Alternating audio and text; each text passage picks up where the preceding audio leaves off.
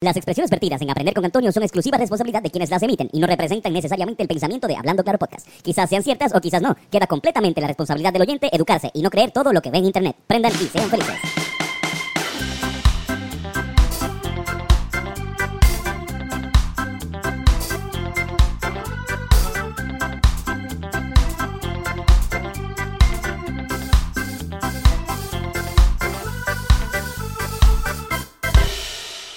A encender la llama del conocimiento. Bienvenidos a otro episodio de Aprender con Antonio. ¿Qué es la que hay, Corillo? ¿Qué es la que hay, Combo? ¿Cómo están? Estamos bien. Y me levanta contento y me levanta feliz. Y Vamos a aprender un poquito de Pitch Crescendo, una de mis, uno de mis streams favoritos. Y el stream favorito de...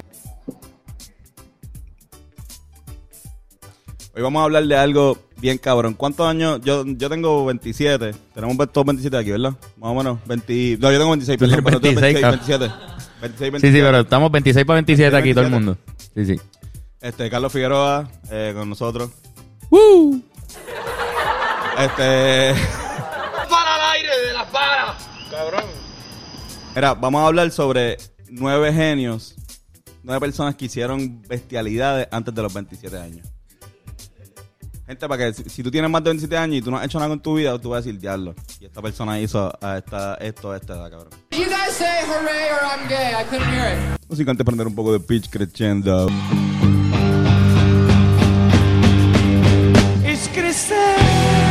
Es de mis stream favoritos. pero- El primero en la lista es el Lola Rodríguez de Tío.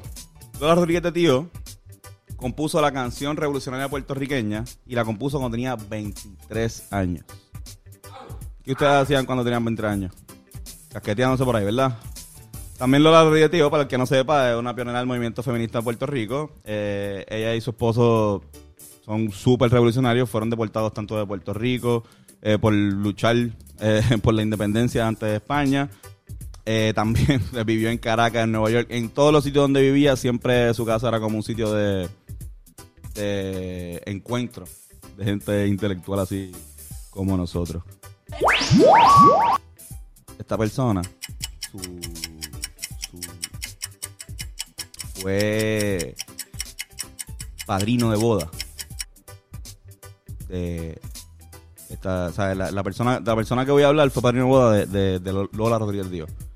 Estamos hablando de Eugenio María de Hostos, el mayagüezano Eugenio María de Hostos. Tran, tran, tran. Hostos, cuando estaba en Madrid, escribió la novela La peregrinación de Bayoán y tenía nada más que 24 años. Otro pequeño genio.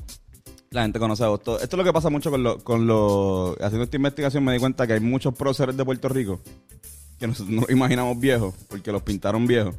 Pero las bestialidades y la, la- su peak y su momentum lo hicieron cuando tenían 23, 24, 25, 26, 27 años. Y esto es como que algo que nos damos mucho cuenta, porque conocemos la matemática de, la fecha de nacimiento, cuando la fecha de, los verdaderos acon- acontecimientos, pero esto fue una bestia, o sea, la, educación es súper importante, especialmente para países como Chile y la República Dominicana, tanto así que todavía está enterrado junto con los patriotas eh, de la revolución, de las revoluciones de Dominicana, está ahí en el panteón eh, nacional de la República Dominicana. Eh, de hecho, hay un, si no me equivoco, hay, hay un pueblo en República Dominicana que se llama Eugenio María de Hostos, Lo quieren más que aquí. Lo quieren más, lamentablemente lo quieren más él, él tiene el deseo de que cuando Puerto Rico sea libre, por fin traigan su resto aquí a, a Puerto Rico. La lista de personas que eran unas bestias antes de los 27 años, a diferencia de todos nosotros que estamos aquí presentes y lo más seguro tú que me estás escuchando, eh, es el maestro Rafael y su hermano. ¿Saben quién es el maestro Rafael Cordero? La bestia, un, un pionero junto con su hermana de la educación en Puerto Rico. Eh, este señor fundó su primera escuela, o sea, fundó la escuela junto con su hermana cuando tenía él 20, 20 años nada más. Diablo. Con solamente 20 años, no, no.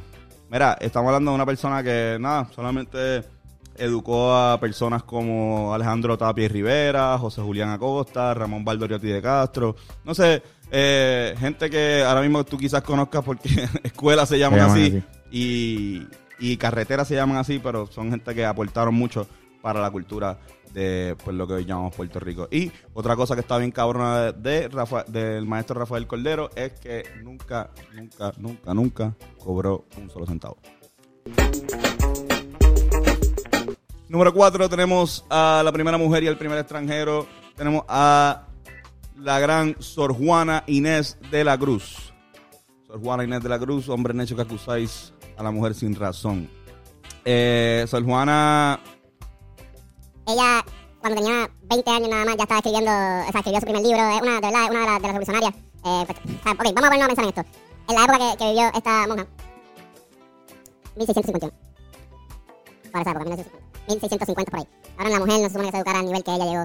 No se supone que, que, que, que llegaran estos ideales feministas en este momento, o fue, una gran revolucionaria. Y también, este, nada, o sea, era una, una bestia, otra bestia a los 20 años. Y esto, o sea, cabrón, ¿qué ustedes hacen a los fucking 20 años? Muy, muy recalco, o sea, como que tú escribir un libro a, a los 20 años y que ese libro todavía, o, o sea, el libro de poesía, que todavía ese libro se, se lea a otro nivel y que se, se, se, se estudie. para mí está sumamente hijo de puta. En el número 5 de esta gran lista que tenemos en el domingo de hoy, tenemos a el gran poeta que fue mencionado en el último episodio, Luis Lloren Torres. La llora en Balboa. Su, su tesis, donde a los 20 años también, perdón, a los 22 años, esta tesis decía que, o sea, la teoría está, la teoría de Luis Lloren Torres, para que más o menos entiendan, era de que Cristóbal Colón llegó en su primer viaje a Puerto Rico. No él, sino Pinzón, Martín Alonso Pinzón. Una de las carabelas, una de, las de las carabelas, este, vino a Puerto Rico en ese primer viaje. Lo cual, pues, la defendió y fue aceptada. Tiene teoría y fundamento. Nada, cambiaré un poco la historia diciendo que pues, obviamente pues, no fue el cabrón este Cristóbal Colón. Obviamente tendríamos que. Yo espero, por lo menos Pinzón creo que rima con Colón, así que si lo cambiamos en el himno, Pinzón. no, Qué buen No, y también ¿sabes? cambiaría. Sino como que no, el descubrimiento de Puerto Rico no sería en el 1493, sino también sería, sería realmente en el 1492. Esto es algo que cambiaría mucho la historia de Puerto Rico. En el número, en el número 6 tenemos a el eh, de Manatí, Puerto Rico, Antonio Vélez Alvarado. ¿Quién es Antonio Vélez Alvarado? Es la persona que diseñó la bandera de Puerto Rico. Actual. La bandera, la, este es un revolucionario que pues trabajaba, era comerciante también trabajaba en, eh, vivía en Nueva York. Se reunía junto con otros cubanos y supuestamente una vez tuvo una visión. Estaba ahí como que viendo la, bandera cubana y parece que fue como que un viaje, no, sabemos si se metió LSD, quizás, eh, o quizás fumó algo de, de Pitch Crescendo y eh, vio la bandera de Puerto Rico, se invirtieron los colores y fue como que ahí mismo como que dijo, así mismo, con, con- él hablaba, él hablaba como futuro, decía, cabrón, Le dio un de esto de creatividad, cabrón. Sí, cabrón, tenemos que unir la lucha de Cuba y Puerto Rico. ¿Y cómo lo vamos a hacer? Lo vamos, cabrón. Tenemos que tener las banderas con el mismo diseño, pero al revés. El número 7, perdón, ya lo está bueno el pitch creciendo. Se me están olvidando los, se me están olvidando los números. Como que son nueve y se están acabando. este, en el número 7 tenemos al gran, a uno de mis patriotas favoritos porque, de patriotas favoritos porque es un- una persona que no se reconoce mucho en Puerto Rico y eh, además se llama como yo, eh, Antonio Valero y Bernabe, que es el, el patriota que acompañó a Simón Bolívar eh, durante la, la libertad de, de lo que fue pues la Gran Colombia. Gran Colombia. Pero antes de eso, Para que no sepa, o sea, también tuvo sus problemas eh, en España por lo mismo, tenía un problema con la, con la monarquía. Era, era un, era un boricua que tenía dinero, realmente padres españoles, pero nació en Puerto Rico, nació en Fajardo. Eh, cuando muere la mamá, que es boricua, el pa- eh, o cuando muere el papá, perdón, que es español, se lo llevan para allá, para España, para que estudiara, allá se educa. Y realmente allá tienen, también empieza a tener problemas con lo que es la monarquía. Eh, él mismo, ¿sabes? Con lo que es el status quo de, de la, de, la, de la monarquía. Y eh, se decide mudar a México. En México se une a la Revolución eh, Mexicana. Estaba en ese momento, aporta a la Revolución Mexicana. Y eh, hasta que se da cuenta que la Revolución Mexicana se convierte en el Imperio Mexicano. Realmente era el Imperio. Ellos se llamaban Imperio Mexicano, se, se autoproclamaban así. Eh, y se da cuenta que tenía unas similitudes con, la mexicana. Y se, se subleva, se escapa también, lo cogen, lo chotean, se lo llevan para Cuba a encarcelarlo. Hasta que lo salvan allá en Cuba. ¿quién? Unos simpatizantes de Simón Bolívar. Se lo llevan para allá y le dice, Bolívar, mira, tú eres la bestia. No, tú eres la bestia. No, dale, vamos a hacer la bestia los dos. Eh, y alguien que se parece, el número 8 en esta lista, alguien que se parece también un poco a, a, esta persona que, acabo de decir, eh, y es porque también nació en una isla del Caribe. Es eh, Lin Manuel Miranda, perdón, Alexander Hamilton.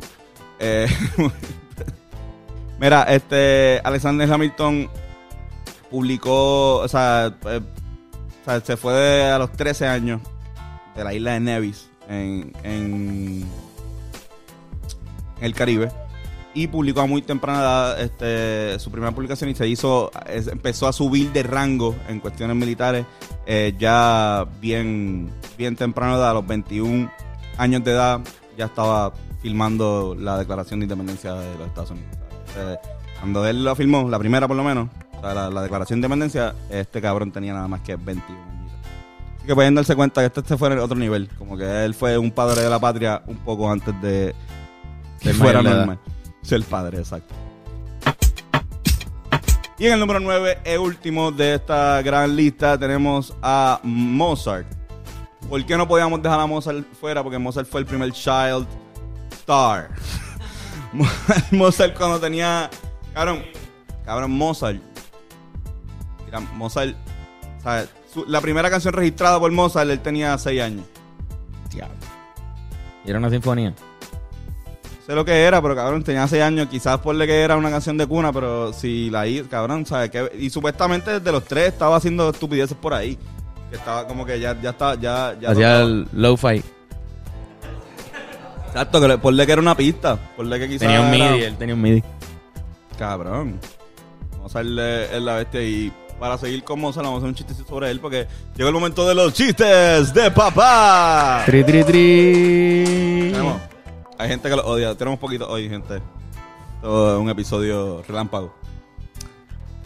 Arnold Schwarzenegger y un grupo de amigos eh, están planificando hacer una, una obra de, de pianistas importantes. Músicos y compositores importantes. Y el primer pana le dice, ah, pues mira, pues yo, yo soy Beethoven.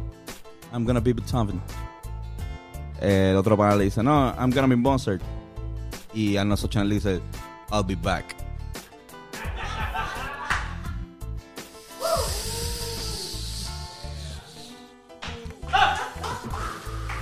¿Cuál es la diferencia entre un volcán y un terremoto, Carlos? Sé cuál. El terremoto ensucia. Y el volcán lava. Diablo, cabrón.